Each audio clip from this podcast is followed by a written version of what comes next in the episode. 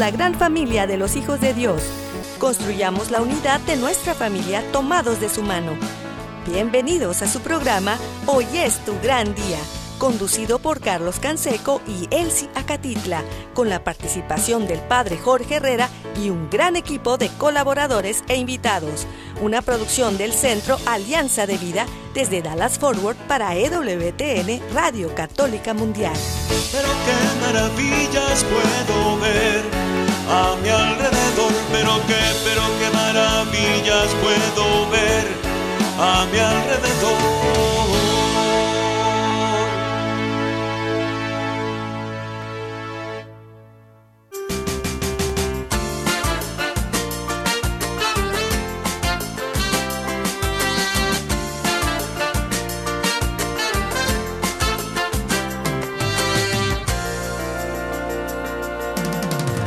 Despierta, mi bien, despierta. Mira que ya amaneció. Dios está tocando a la puerta y nosotros ya estamos listos. Desde el área de Dallas y Forward, aquí en Texas, en el Metroplex. Amigo Carlos Canseco, muy contento de poder compartir con ustedes un día más. Una bendición de estar juntos. Gracias por seguir haciendo familia con nosotros. Y hoy tenemos un programa que se me hace muy interesante eh, tenemos con nosotros desde Perú a Eddie Rodríguez Morel. Más que noticias. Bueno, hoy, hoy no vamos a dar noticias, pero pues más bien las, las noticias de la vida. Bienvenido Eddie, gracias por estar con nosotros. Muchas gracias Carlos, un gusto estar contigo. Este, saludos para todo tu lindo público desde Lima, Perú. gracias, gracias. Y, y pues les mandamos este fuerte abrazo, saludo, amigos, amigas, familia donde quiera que estén, en la casa, en la oficina, en el trabajo, en la carretera, en el internet, en su celular, desde la aplicación de EWTN que pueden descargar de forma gratuita y que está disponible para todos. También eh, agradezco que nuestro productor Jorge Graña sube todos los días los programas a Spotify y Apple Podcast y, y junto con él hay un gran equipo detrás eh, eh, hay gente que habla inglés, hay gente que habla español, pero los técnicos, todos los que están en cada radio católica del mundo, que hacen familia con nosotros en EWTN Radio Católica Mundial. Muchas gracias por estar disponibles. También a nuestro equipo allá en Mérida, Yucatán, César Carreño en las redes sociales, en el Facebook de Alianza de Vida. Hoy es tu gran día en el WhatsApp y el Telegram. Estamos en el más uno 682 772 1958. Yo lo tengo abierto aquí en mi computadora. Si quieren mandar algún mensaje, gracias a todos los que se han ido comunicando eh, a través de este teléfono. Yo les pido que nos manden mensajes y de ahí, si alguien quiere que le regresemos la llamada, con mucho gusto lo hacemos. Y también eh, los teléfonos del estudio eh, están abiertos en el más uno clave de larga distancia internacional y luego el 1 de Estados Unidos y luego 205 271 2976 en cualquier parte del mundo.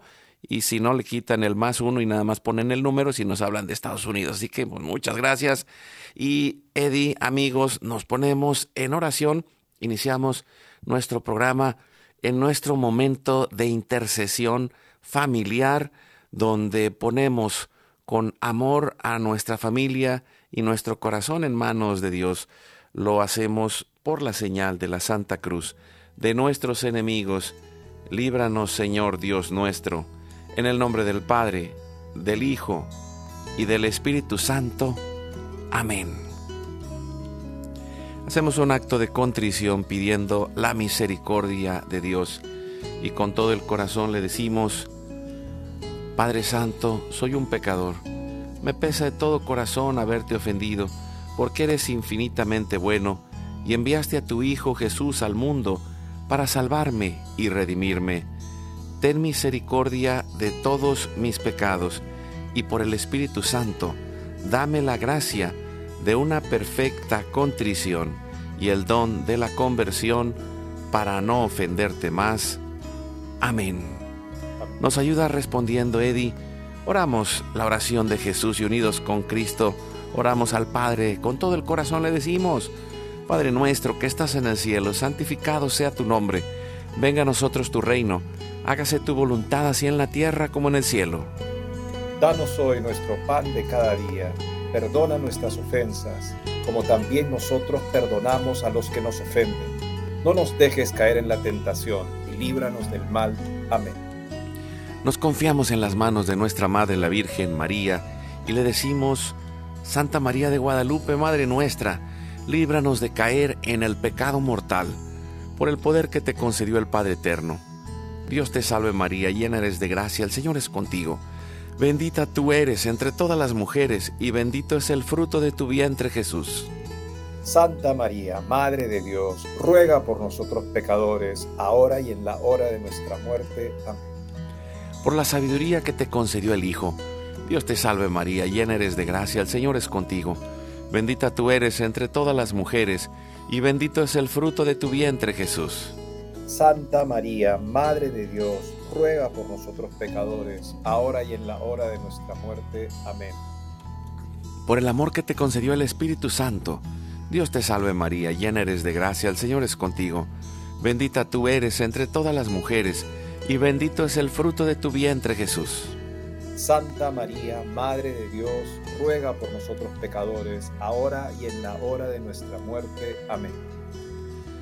Gloria al Padre, al Hijo y al Espíritu Santo. Como era en el principio, ahora y siempre, por los siglos de los siglos. Amén.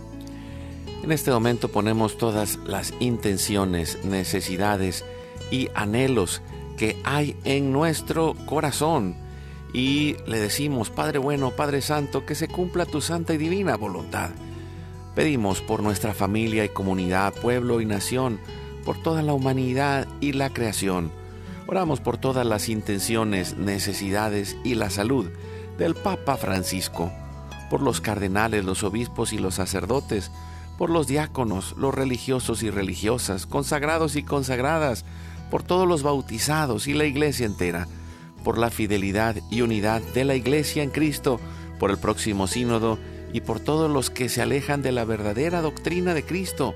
Pedimos la gracia de Dios para cada familia, en especial por los matrimonios, los padres y madres, en especial los que están solos, por los niños, adolescentes y jóvenes, en especial por todos los jóvenes y voluntarios y organizadores de la Jornada Mundial de la Juventud, para que encuentren a Cristo y se encuentren también con el Papa eh, allá en Lisboa la próxima semana. Oramos por los niños no nacidos en el vientre de su madre y los adultos mayores. Pedimos por la intercesión de Santa María de Guadalupe que nos ayude a construir la casita sagrada del Tepeyac en cada hogar para formar la iglesia doméstica y sanar todas nuestras relaciones.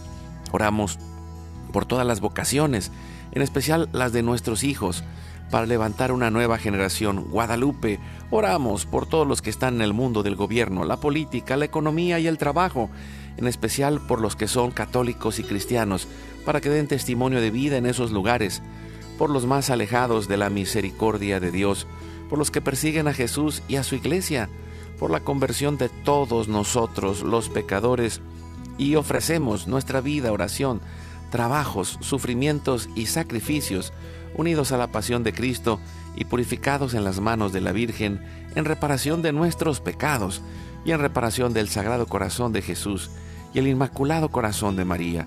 Pedimos que el Espíritu Santo levante un ejército de familias y comunidades en oración, unidos con las redes de oración de EWTN, Mater Fátima, todos los movimientos pro vida, todos los movimientos eclesiales, la red de oración mundial del Papa y todas las redes de oración católicas, incluidas las de nuestras familias.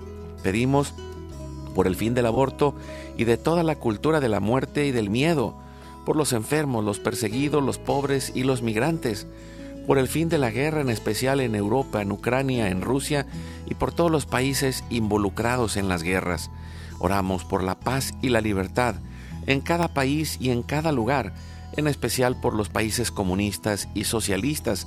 Clamamos por la venida del reino de Cristo y el triunfo del Inmaculado Corazón de María.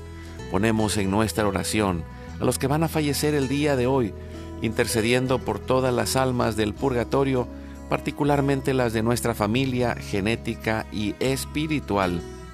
Ponemos todas las intenciones junto con nuestros corazones en los corazones de Jesús, María y José. Consagrándonos a la Virgen, le decimos, Oh Señora mía, oh Madre mía, yo me ofrezco enteramente a ti, y en prueba de mi filial afecto, te consagro en este día y para siempre mis ojos, mis oídos, mi lengua, mi corazón, mi familia, la humanidad y toda la creación, ya que somos todos tuyos, oh Madre de bondad, guárdanos y defiéndenos como hijos y posesión tuya. Amén. Recibimos espiritualmente en nuestro corazón a Cristo y le decimos, Jesús, creo que estás real y verdaderamente presente en el cielo y en el santísimo sacramento del altar. Te adoro y te amo sobre todas las cosas y deseo ardientemente recibirte espiritualmente en mi corazón. Te abro la puerta, me abrazo a ti y pido la gracia del Espíritu Santo para unirme plenamente a tu sagrado corazón eucarístico y con él al amor y la voluntad del Padre y a la Sagrada Familia con María y José para alcanzar la unidad y la paz. Y concluimos nuestra oración pidiendo la intercesión de San José, Padre protector y providente para nuestras familias y la humanidad. Que venga la paz, salve custodio del Redentor y esposo de la Virgen María. A ti Dios confía su Hijo, en ti María depositó su confianza, contigo Cristo se forjó como hombre. Oh bienaventurado José, muéstrate Padre también a nosotros y guíanos en el camino de la vida. Concédenos gracia, misericordia y valentía y defiéndenos de todo mal. Amén. Espíritu Santo, fuente de luz, ilumínanos. San Miguel, San Rafael, San Gabriel, arcángeles del Señor, defiéndanos y rueguen por nosotros. Ave María Purísima, sin pecado original concebida. Que la sangre, el agua y el fuego del Sagrado Corazón de Jesús, lleno de amor abierto, palpitante y unido al de María y José, en la Sagrada Familia, se derramen sobre nosotros, nuestra familia y todos aquellos por quienes estamos intercediendo, que por las manos maternales de la Virgen recibamos toda gracia, protección y bendición, que nos selle con el signo de la cruz y nos cubra con su manto, en el nombre del Padre, del Hijo y del Espíritu Santo. Amén. Pues qué alegría, Eddie Rodríguez Morel, conductor de Más que Noticias, de tenerte con nosotros el día de hoy desde Perú. Y, y pues eh, en, en, tu programa pues estás en, el, en la dimensión de las noticias, pero hoy, hoy eh, te pusimos en la dirección del, en la dimensión de la persona, de la familia y, y, en este compartir, porque yo, yo creo que, bueno, hay eh, en, en, los programas de EWTN, en cada uno de los conductores tiene detrás una historia, tiene detrás una vida de fe, tiene detrás una familia que compartir y una experiencia de Dios que lo ha llevado a donde está en este momento. Y, yo quisiera pues, iniciar preguntándote, eh, primero, además de darte la bienvenida, eh, pues, ¿cómo es que que descubres este llamado de Dios y primero a tu vida y después a, llegar a los medios de comunicación. Eh, ¿cómo, ha sido este encuentro con Cristo a través de los medios? Es relevante que diga, Carlos, que estás hablando con alguien que fue residente de la, ¿cómo decirlo? La, la cúspide del lo que le llamaban en ese momento Triángulo Dorado, Golden Triangle, era este, Dallas, Fort Worth y Denton, Texas. ¡Wow! Este, sí, yo me gradué de la Universidad de North Texas en el año 1989. Estudié música ahí. Los que conocen la universidad saben que tiene un programa de música muy bueno. Sí, sí, este, sí.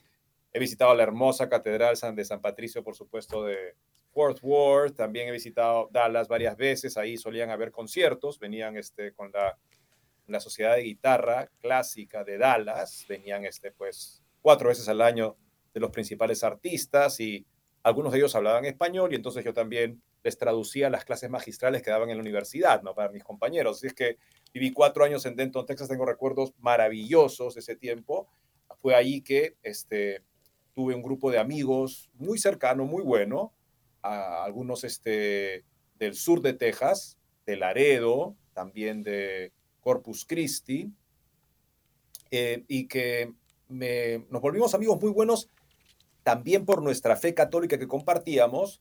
Y yo experimenté cuando estaba en la Universidad de North Texas que los católicos éramos un grupo asediado por hermanos separados que al enterarse que éramos católicos buscaban siempre convertirnos, digamos, a su, a su rama del cristianismo y también por profesores, sobre todo en las humanidades, en las ciencias nunca vi eso, interesantemente, ¿no? Incluso recuerdo el discurso de clausura, el discurso de graduación en el que yo participé, lo dio un, un profesor de ciencias y incluso hizo un argumento de la existencia de Dios, interesantemente en ese contexto, me parece muy interesante, pero sí en las humanidades, en la literatura, mis profesores siempre fueron agnósticos y atacaban la religión, y yo ante eso, ante, en fin, ¿no?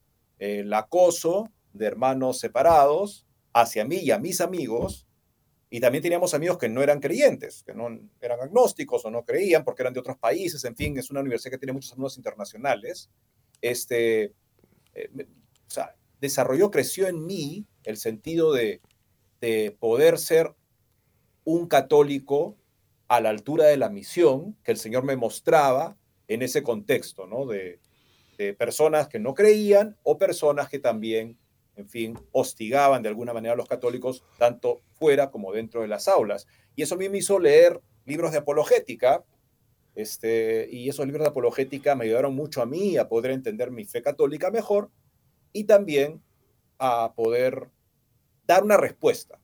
consideré que siempre era mi misión. Si un profesor decía algo en el aula que atacaba la fe católica, yo consideraba, o de alguna manera la fe en Dios o lo que fuera, yo consideraba que era importante que yo le respondiera. Y en mis clases de literatura, interesantemente, a veces se daba una conversación entre el profesor y yo, siempre muy alturada y muy, muy correcta, pero podía tomar a veces media hora la conversación. Mientras los alumnos y los compañeros nos miraban, miraban al profesor, miraban a mí, me miraban al profesor, nadie más participaba en esas conversaciones. ¿Y yo de qué hablaba? Yo hablaba de, que, de lo que poquito que se me, me ocurría. Por ejemplo, el profesor decía, ah, en esta obra literaria El Tartufo, no sé qué otra obra este, de Molière, aparece este hombre este, que representa la religión.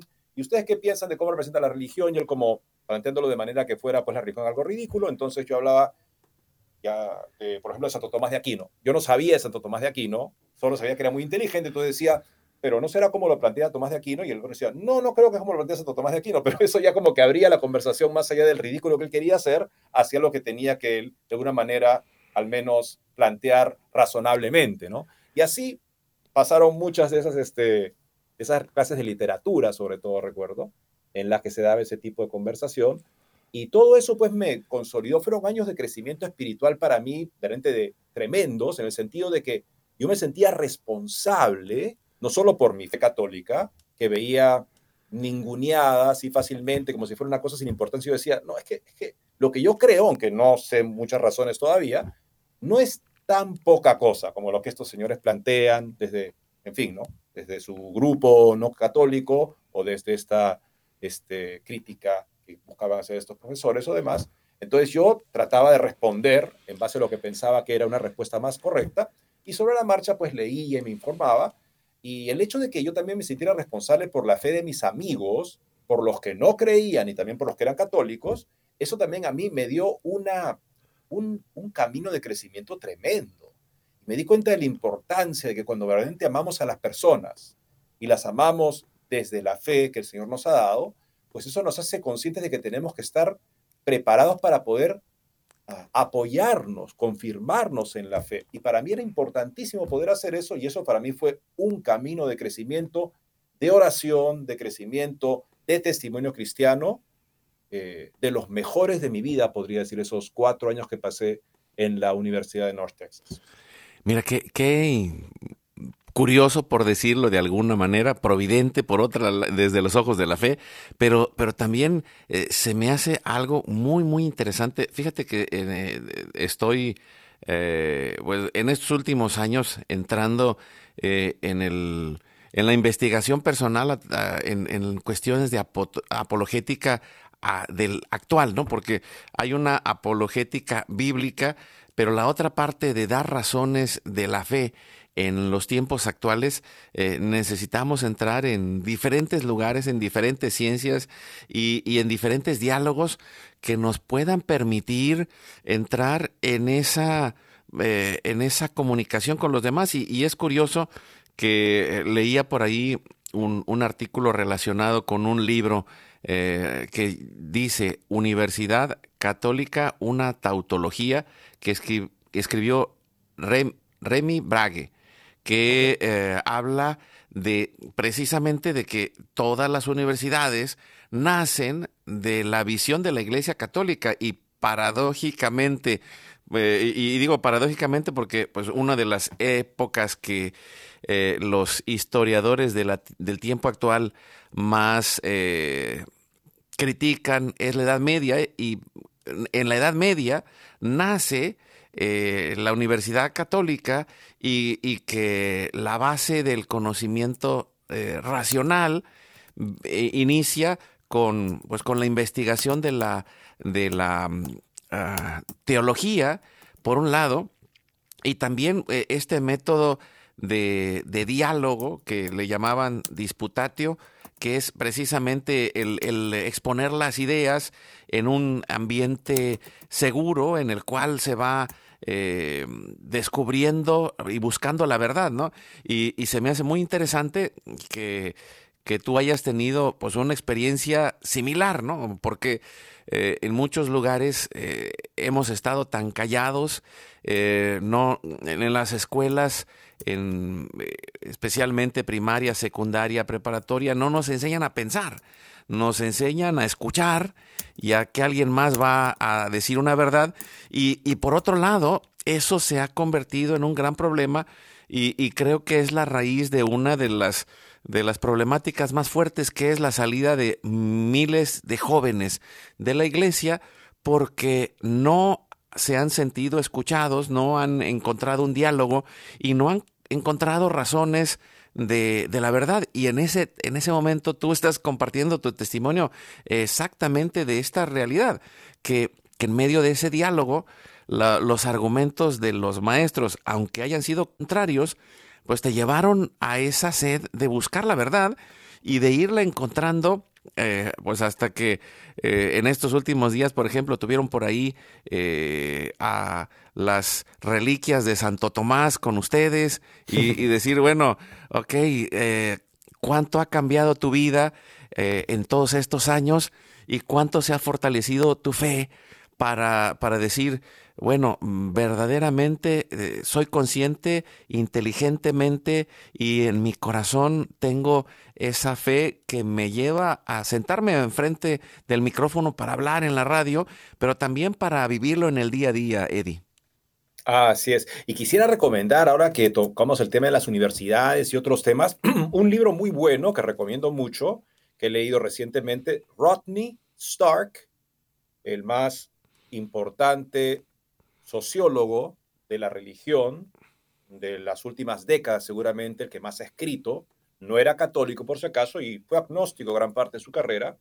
Al final de su vida eh, se definió como un cristiano libre, o sea, había de alguna manera llegado a profesar el cristianismo, eh, pero no participando, digamos, vinculado a ninguna comunidad, así lo veía él, pero en fin, ha escrito libros muy interesantes y un libro que me parece particularmente interesante también para los católicos es el libro Falso Testimonio. Se llama Falso Testimonio. Denuncia de siglos de historia anticatólica. Rodney Stark, eh, por años, en la medida que estudiaba diferentes temas, porque él tiene un gran talento, una gran capacidad básicamente de estudiar los temas hasta poder producir cuadros estadísticos, de manera que nos encontramos con el con el hecho histórico, sociológico, de una manera muy cuantificada y comprensible, ¿no? Esa es parte de la fuerza que tiene él en su estilo, escribía pues un libro al año prácticamente, ¿no? Y en la medida que estudiaba otros temas, se encontraba con evidencias históricas de primeras fuentes, en archivos, en fin, este, en lo que veía, ah, mira tú, yo que pensaba que la iglesia era esto, y ahora me doy cuenta que eso era un prejuicio. Dijo, bueno, él cada uno de esos casos, como no estaba escribiendo sobre la Iglesia Católica, los ponía en un archivo. Hice después de años de escribir otros libros, acabó con un archivo como para poder escribir un libro y finalmente decidió escribir este libro con el título en español Falso Testimonio, denuncia de siglos de historia anticatólica en la que él, por ejemplo, te plantea el tema de las universidades, cómo nacen de una visión católica de la realidad. En efecto, los profesores son generalmente frailes, son, este, en fin, personas, este, eh, digamos, consagradas en muchos casos, ¿no? Por otro lado, también, por ejemplo, el desarrollo de la tecnología productiva en, el, en la Edad Media, que supera por mucho el desarrollo de esta tecnología productiva en la antigüedad. Pero sin embargo, dice, los que acuñaron el término Edad Media eran literatos todos. Y los que hablaron también el término de revolución científica eran literatos todos. No encuentras a ningún científico que hable de la Edad Media o que hable de la revolución, la revolución este, científica. No hablan de eso. Hablan de... Eh, los que hablan así son literatos. ¿Por qué? Porque claro, ellos lo que apreciaban era el arte, el latín este muy ornamentado del imperio tardío romano, y no encontraban eso en lo que llamaban Edad Media, por lo tanto para ellos era una edad culturalmente inferior. Pero era un criterio demasiado parcializado para poder valorar lo que, la lo que de hecho se da en esta llamada Edad Media, y que justamente él plantea ahí desde una serie de expertos que tratan esos temas, por ejemplo, uno que dice, les voy, uno que fue director de la Sociedad Americana de Sociólogos, que va a dar una ponencia importante en algún momento, y en la que dice, este, les voy a plantear hoy día que este, algo así como que no hubo unidad media y que la revolución científica jamás se dio. ¿Por qué? ¿Cómo plantea? Porque revolución quiere decir que hay una ruptura, ¿no? Tenemos a los reyes, la revolución francesa, los decapites, entonces tenemos un nuevo régimen. O tenemos la dependencia del rey de, de Inglaterra, hay una revolución en Estados Unidos y entonces hay un nuevo gobierno republicano presidencial. Eso nunca pasó. Lo que pasó, planteaba este sociólogo justamente que él, que él cita, un desarrollo continuo a partir del trabajo de observación y de teorías matemáticas, pacientes en la ciencia, que se dio en las universidades medievales, que finalmente llegó a su madurez gracias al trabajo de Kepler y Galileo, que son profundamente creyentes y cristianos, del cual Newton extrae, en el cual Newton descubre sus leyes de la dinámica que le permiten plantear por primera vez una visión rigurosa matemática de la ciencia terrestre y la ciencia astronómica, ¿no? Pero nuevamente no hubo revolución, ese era un término de ellos. Entonces, él al final de su prólogo es muy interesante, este libro Falso Testimonio, denuncia de siglos de historia anticatólica, Rodney Stark, dice, para que, para ser transparente, debo decir que yo no soy católico. Este libro no es una defensa de la Iglesia Católica, dice él, es una defensa de la historia. Y, esto, esto que dices es clave porque en el fondo el que busca la verdad encuentra a Dios y encuentra a la iglesia. ese, es, ese es el punto, eh, porque yo, yo observo, eh, y, quizás una dimensión diferente, quizá no sociológica, sino más bien un poquito más humana. Y, y entiendo que eh, que hay pues eh, culturas, hay eh, movimientos dentro de la sociedad que se han dado de molestia por diversas situaciones de rupturas en las relaciones que llevan al protestantismo, que llevan a, a, toda la parte de separación de la iglesia, que, que en el fondo pues lo, lo que existe es un enojo por una razón que puede no ser totalmente válida, o que puede haber tenido algo de validez, pero la forma, como lo vivimos eh, en la historia de la iglesia, y pienso, ¿no? El, el, ejemplo de San Francisco de Asís, que, que vive en una edad crítica, pero que su humildad le permite permanecer en la iglesia y no solo sino permanecer, sino transformarla desde dentro. Y, creo que eso ha hecho pues una, eh, un gran bien y, y, quien se queda con el enojo, con la molestia, pues luego empieza, como dicen por ahí, a despotricar en contra de la iglesia y decir tantas cosas, pero no porque tenga argumentos válidos ni porque esté buscando la verdad, sino viene desde el dolor y desde el enojo por la interpretación que hizo de la realidad. Y, y eso pasa en la historia y eso pasa en nuestros jóvenes y por eso creo que es tan importante esto que tú mencionas del diálogo, ¿no? Porque porque cuando empezamos a dialogar y empezamos a buscar la verdad y empezamos a encontrar esas palabras necesarias y a conocer más profundamente la historia y a descubrir todas estas eh, discursos que le llaman actualmente no negro legendarios, porque pues por un lado le, eh, le, ponen el color negro porque así como que es oscuro, pero también hay las otras partes, ¿no? Las partes de rosado, que es así como que todo es rosa, todo es bonito, y, y creo que los, en los extremos no está la verdad, sino eh, la historia de nuestra vida, de nuestra familia, de la iglesia, está con luces y sombras, como lo ha ido mostrando la iglesia en estos últimos sínodos, que generalmente al inicio ponen las luces y las sombras que hay en la realidad actual y esa, esa visión que es un, mucho más realista nos puede decir en, en cosas concretas como las situaciones que vivamos en el día a día, va a haber eh, como la parábola de esta última semana, ¿no? El trigo y la cizaña van a crecer juntos. Va a haber estas eh, luces y sombras, estos dolores y tristezas, estas alegrías y éxitos, y es parte de la vida, pero ahí estará Dios acompañándonos en el proceso, Eddie. En la medida que nos abrimos a la caridad, o sea, al amor fraterno, y nos importa verdaderamente el bien de los demás, entonces eso se convierte en un motor tremendo para nuestra formación personal y para nuestra conversión continua. Es muy importante. Y en la medida que justamente estamos en ese plan, siento que mi testimonio de vida debe poder apoyar a la persona con la que yo comparto ese tramo de mi vida. Pienso mucho en lo que dice C.S. Lewis, ¿no? Cada vez que nos encontramos con un ser humano, estamos ante una gloria indescriptible o un horror que nos deja pasmados, porque eso es lo que será de esa persona eternamente.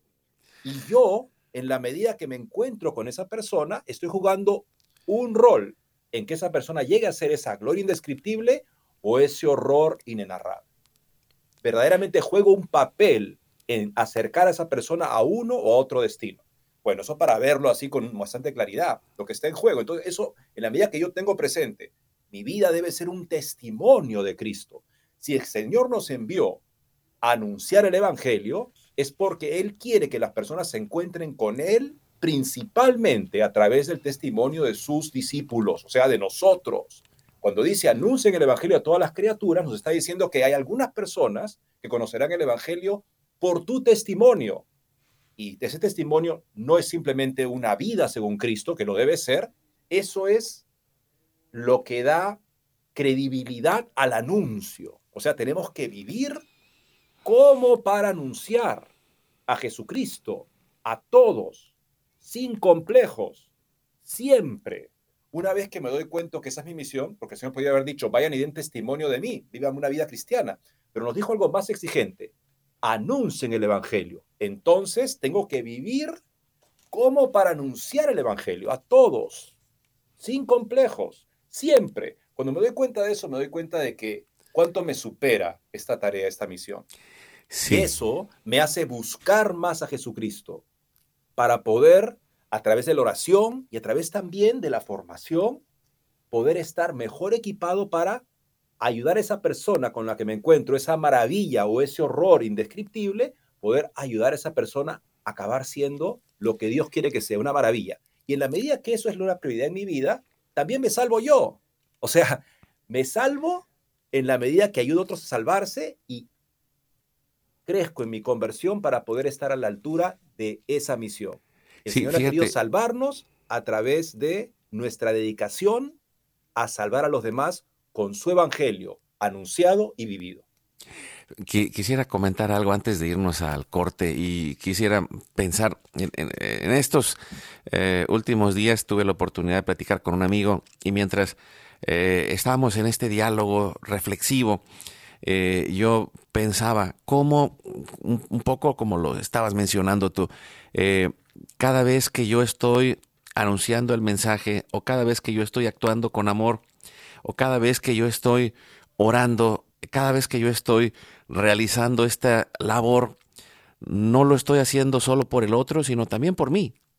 Porque en ese momento yo también estoy aprendiendo, porque en ese momento yo también estoy recibiendo la gracia, porque en ese momento yo también estoy siendo iluminado por Dios, porque hay áreas de mi vida que necesitan conversión y que necesitan cambio y que ahí es en donde mutuamente nos vamos ayudando y nos permite a permanecer en la humildad, sabiendo que yo estoy aquí como un ser humano igual lleno de limitaciones, igual que el otro, que cada uno partirá desde el momento de la historia de su vida en la que esté, pero que aún ahí está la gracia de Dios y, pienso mucho pues en los papás, en los abuelos, en los que eh, están al lado de todos estos jóvenes que han sido influenciados por la cultura actual en las escuelas, en las universidades, cómo en medio de ese espacio el amor puede ir abriendo el, la, la puerta del corazón primero y luego ese diálogo inteligente y ese, esa pasión por decir cómo acompaño, cómo aprendo, cómo entro en el mundo de mi hijo, de mi hija, de mi nieto, de mi nieta, de mi familia, cómo entro en el mundo de los jóvenes, eh, cómo entro en el mundo de los niños, cómo acompaño con ese amor que, por ejemplo, daba la Madre Teresa de Calcuta limpiando a los enfermos, o San Juan Pablo II también eh, platicando y dialogando con los jóvenes, eh, en, el espacio donde estemos, en la cultura en la que estemos, en el lugar en donde estemos, algo podemos hacer con ese granito de mostaza de fe, creyendo que Dios va a hacer algo y poniendo eh, en acción las gracias de nuestro bautismo como sacerdotes en la oración, como profetas en la palabra, pero en ese acompañamiento desde el amor y como reyes ayudando, sirviendo, compartiendo nuestra vida. Pues qué alegría de estar contigo, Eddie Rodríguez Morel, más que noticias, hoy compartiendo la vida, compartiendo el testimonio. Vamos a ir a un pequeño corte, regresamos en un momento. Saludos hasta Perú, a todos los que nos escuchan en cualquier parte de Hispanoamérica, un abrazo, vamos al corte. Que la familia unida en respeto y alegría sea nuestra guía. Vamos a un corte, ya regresamos.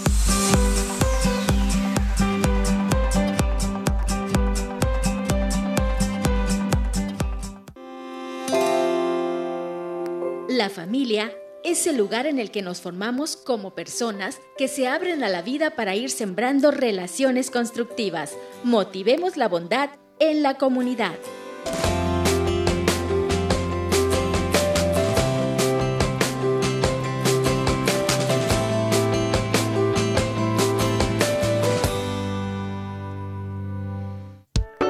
Puedes darle like a nuestra página de Facebook Hoy es tu gran día Síguenos en nuestro canal de YouTube. Hoy es tu gran día. Activa la campanita y suscríbete a nuestro canal. Caminemos juntos en nuestra familia. Oremos, abracemos, agradezcamos, amemos para ser una familia más feliz. Hagamos equipo.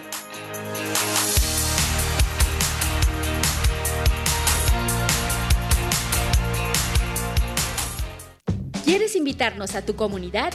Llámanos al 682-772-1958 o escríbenos a nuestro correo alianzadevidamx.gmail.com.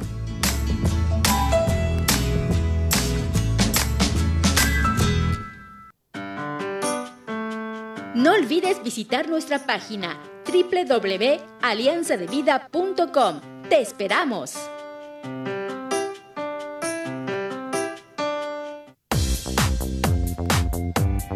Recuerda llamarnos desde Estados Unidos al teléfono 1-866-398-6377 y desde cualquier parte del mundo, marca tu clave de larga distancia internacional y el teléfono 1-205-271-2976.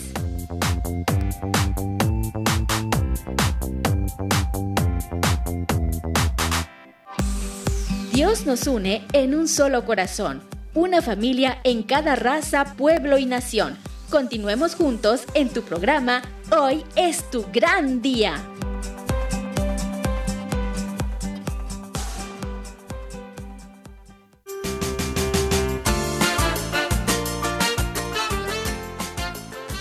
Y seguimos adelante con su programa Hoy es tu gran día. Estamos acompañados por Eddie Rodríguez Morel del programa Más que Noticias, también de EWTN Radio Católica Mundial, compartiendo la vida. Qué alegría, Eddie, de ir escuchando toda esta experiencia universitaria, esto que te lleva a la reflexión, que lleva a fortalecer tu fe y, y, al final, ¿cómo entras en los medios de comunicación? bueno, ya, ya me di cuenta que eres digo, no sé si eres poeta, pero músico sí. y poeta y loco no lo sé, pero creo que de eso todos tenemos un poco. Así que, eh, pues, una, una alegría de estar compartiendo juntos.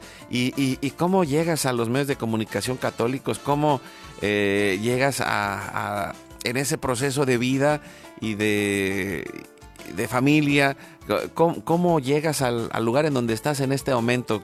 ¿Cuál es el camino que Dios te ha llamado? Bueno, posteriormente yo estudié filosofía este, y también saqué una maestría en eh, teología en la Universidad Franciscana de Steubenville, después de que terminé mi carrera musical. Eh, y al regresar al Perú, este, estaba enseñando filosofía en la Facultad de Teología Pontificia Civil de Lima. Es una universidad, pero fue, la primera, básicamente es, este, una facultad que, cuyo origen es el Studium Dominico.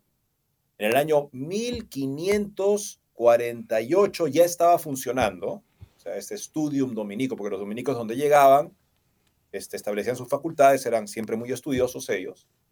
Este, y entonces, este, esta es la facultad a partir de la cual con la creación de otras facultades en el año 1551 se crea la Universidad Autónoma de Lima. Y muy interesante, ¿no? Como en la medida que España llegaba a estas tierras, inmediatamente replicaba toda la cultura e instituciones europeas, ¿no? Lo que demuestra, claro, que no se, no se trataba de un, simplemente un tipo de, de presencia económica o extractiva o colonial, sino que era, en efecto, era crear, replicar lo mejor las instituciones principales de la sociedad donde sea que llegaba. Entonces, bueno, esta facultad que estaba enseñando ahí, y un compañero, un amigo de un movimiento católico en el que yo participaba, me, me dijo que, Eddie, en Así Prensa están pensando en hacer un programa eh, de radio a las 12 del mediodía eh, de lunes a viernes. ¿Tú crees que te interesaría? Y dije, bueno, sí, claro, yo porque como enseñaba, yo podía, de hecho, decir, este tiempo lo tengo libre y entonces poder venir, porque se necesitaba alguien que pudiera venir. Y también se quería que la persona pudiera comentar las noticias con criterio católico, filosófico, teológico, para seguir de alguna manera la, el precedente de lo que Alejandro Bermúdez, que fuera director de ASI Prensa por mucho tiempo, él tenía un programa llamado Criterios, entonces justamente donde daba criterios católicos sobre el acontecer fin, eh, de la sociedad. Y entonces esa era la misión. Vine, así prensa, hice las pruebas, todo muy bien, y comenzamos con el programa, primer programa de Más que Noticias, el 9 de julio del año 2012. O sea, este año ya hemos tenido, ya son 11 años de programa. Y pues empezamos con el programa, que era básicamente eso, algunas notas de noticias, y tenía yo dos colegas, señoritas, en ese momento, donde comentábamos el programa, eventualmente por otros compromisos, no pudieron seguir ellas, eventualmente vino Guillermo Montezuma y con él sí hemos seguido, él también ha podido darse ese tiempo al mediodía para poder hacer el programa de lunes a viernes, y es así que comenzamos con este apostolado, que yo lo vi básicamente como un tipo de extensión de mi trabajo de docencia, ¿no? Donde yo trabajaba justamente en la formación filosófica de jóvenes y también de personas a veces en otros cursos que no eran, eran jóvenes, pero fue para mí una gran oportunidad de poder hacer ese tipo de trabajo con un estilo diferente para poder transmitir contenidos importantes para la formación de las personas también a través de los medios. y esto que dices se me hace como importante porque, bueno, has tenido la oportunidad de ir, por un lado, entrando en ese descubrimiento personal, descubriendo las razones de tu fe, pero por otro lado, ahora irlo compartiendo con los demás. Y creo que eh, cualquiera de, de los que nos escucha en algún momento puede decir, yo también puedo empezar, yo también me puedo formar. Y, una de las cosas que promovemos constantemente es ese proceso de formación, porque eh, muchas veces, pues más de alguno nos hemos quedado con el trajecito, bueno, yo no creo que nos quede, no nos entrará en el cuerpo actual, algunos se quedan con el del bautismo porque nunca recibieron formación, con el roponcito que le pusieron blanco el día del bautismo sus papás. Otros se queda con el trajecito de la primera comunión que pues que a lo mejor lo hicieron a los 7, 9, 10 años y era un pantaloncito blanco con un saquito, una camisa blanca, pero seguramente ni en el brazo les no, no les podrá entrar el brazo en, en, en la ropa que usaron en aquel entonces. Y, hemos eh, dejado esta parte de la formación para mejores tiempos o, habrá quien se siente como que, pues yo no sé, yo, y, o, yo no, no sé ni siquiera leer y escribir, pero cuando encuentras la misión y encuentras tu pasión, vas a encontrar la fuerza necesaria para empezar desde el lugar en donde estás.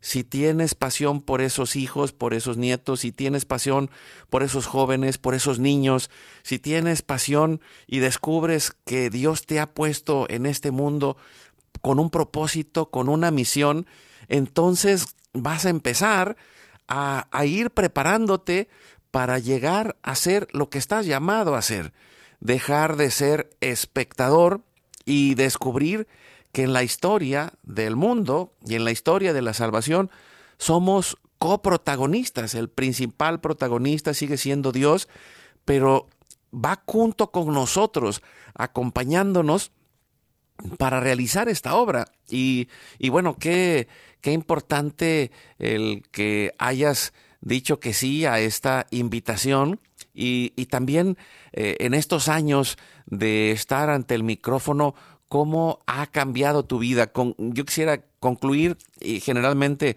eh, terminamos con un misterio del rosario y antes de concluir, como que nos pudieras dar esa conclusión.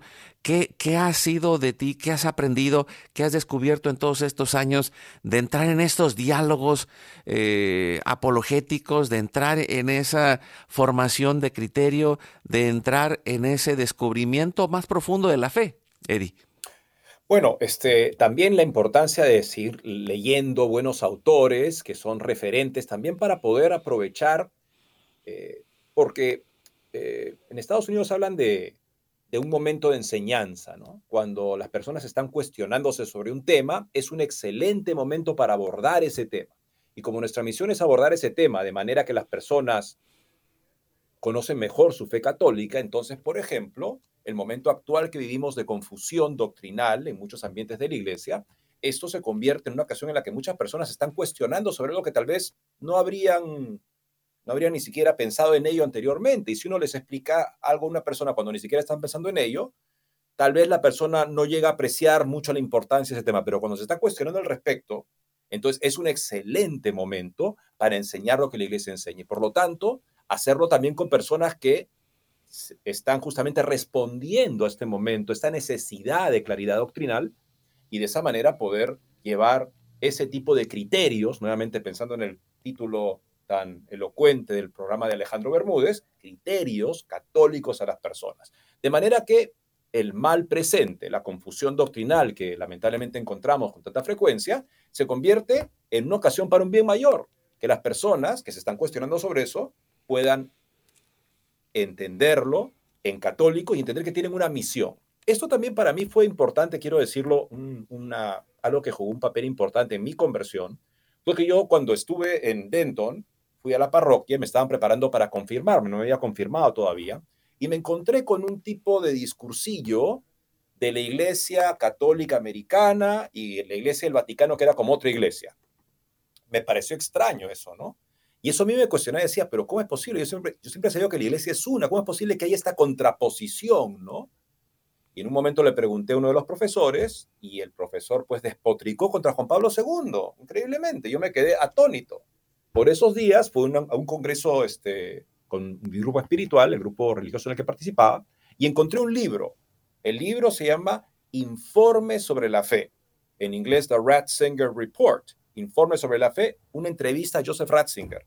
dije, ah, mira qué interesante, un cardenal. Lo compré y me puse a leerlo, y eso me ayudó a apreciar tanto de mi fe católica y a saber que en ese momento en que estaba en juego justamente la verdad de la doctrina, estamos hablando de los años 80 justamente, y ahí la crisis postconciliar, me encontré con eso y dije, qué bueno que en el corazón de la iglesia hay alguien que entienda también el momento en el que estamos pasando y que nos dé nosotros pautas tan valiosas para poder asumir este momento, para poder sacar de este mal presente la crisis postconciliar o la confusión doctrinal actual, para poder sacar de eso una conciencia más formada y una capacidad de sacar, ese, por lo tanto, de cooperar con Dios en ese bien mayor, que es la razón por la cual Él permite el mal.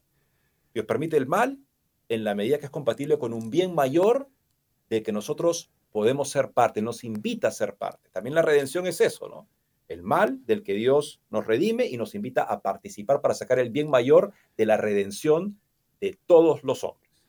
Pues con esto terminamos para ponernos en oración en el segundo misterio glorioso que es la ascensión a los cielos que Cristo nos manda en esta misión. Que Dios nos llame y nos ayudas respondiendo, Eddie, para pedir por todas esas confusiones que hay en nuestro corazón para que encontremos la luz de la verdad. Padre nuestro, que estás en el cielo, santificado sea tu nombre, venga a nosotros tu reino, hágase tu voluntad así en la tierra como en el cielo. Danos hoy nuestro pan de cada día, perdona nuestras ofensas, como también nosotros perdonamos a los que nos ofenden. No nos dejes caer en la tentación y líbranos del mal. Amén. Dios te salve María, llena eres de gracia, el Señor es contigo, bendita tú eres entre todas las mujeres, y bendito es el fruto de tu vientre Jesús. Santa María, Madre de Dios, ruega por nosotros pecadores, ahora y en la hora de nuestra muerte. Amén. Dios te salve María, llena eres de gracia, el Señor es contigo. Bendita tú eres entre todas las mujeres y bendito es el fruto de tu vientre Jesús. Santa María, Madre de Dios, ruega por nosotros pecadores, ahora y en la hora de nuestra muerte. Amén. Dios te salve María, llena eres de gracia, el Señor es contigo. Bendita tú eres entre todas las mujeres y bendito es el fruto de tu vientre Jesús. Santa María, Madre de Dios, ruega por nosotros pecadores, ahora y en la hora de nuestra muerte. Amén. Dios te salve María, llena eres de gracia, el Señor es contigo, bendita tú eres entre todas las mujeres y bendito es el fruto de tu vientre Jesús. Santa María, Madre de Dios, ruega por nosotros pecadores, ahora y en la hora de nuestra muerte. Amén. Dios te salve María, llena eres de gracia, el Señor es contigo, bendita tú eres entre todas las mujeres y bendito es el fruto de tu vientre Jesús. Santa María, Madre de Dios, ruega por nosotros pecadores, ahora y en la hora de nuestra muerte. Amén. Dios te salve María, llena eres de gracia, el Señor es contigo, bendita tú eres entre todas las mujeres, y bendito es el fruto de tu vientre Jesús. Santa María, Madre de Dios, ruega por nosotros pecadores, ahora y en la hora de nuestra muerte. Amén. Dios te salve María, llena eres de gracia, el Señor es contigo, bendita tú eres entre todas las mujeres, y bendito es el fruto de tu vientre Jesús. Santa María, Madre de Dios, ruega por nosotros pecadores, ahora y en la hora de nuestra muerte. Amén. Gloria al Padre, al Hijo y al Espíritu Santo. Como era en el principio, ahora y siempre, por los siglos de los siglos. Amén. Oh Jesús mío, perdona nuestros pecados, líbranos del fuego del infierno, lleva al cielo a todas las almas y socorre especialmente a las más necesitadas de tu divina misericordia. Dulce Madre, no te alejes, tu vista de mí no apartes. Ven conmigo a todas partes y solo nunca nos dejes, ya que nos proteges tanto como verdadera Madre, haz que nos bendiga el Padre, el Hijo y el Espíritu Santo. Amén. Amén. Pues un abrazo, Eddie, hasta Perú. Muchas gracias. A ti y a todo tu lindo público. Gracias, Carlos. Pues sigamos adelante apasionados por el llamado de Dios, la misión que nos ha dado para caminar como familia hacia la salvación. Dios tiene respuestas, tiene la verdad para nosotros. Sigamos adelante, recuerda, hoy es tu gran día.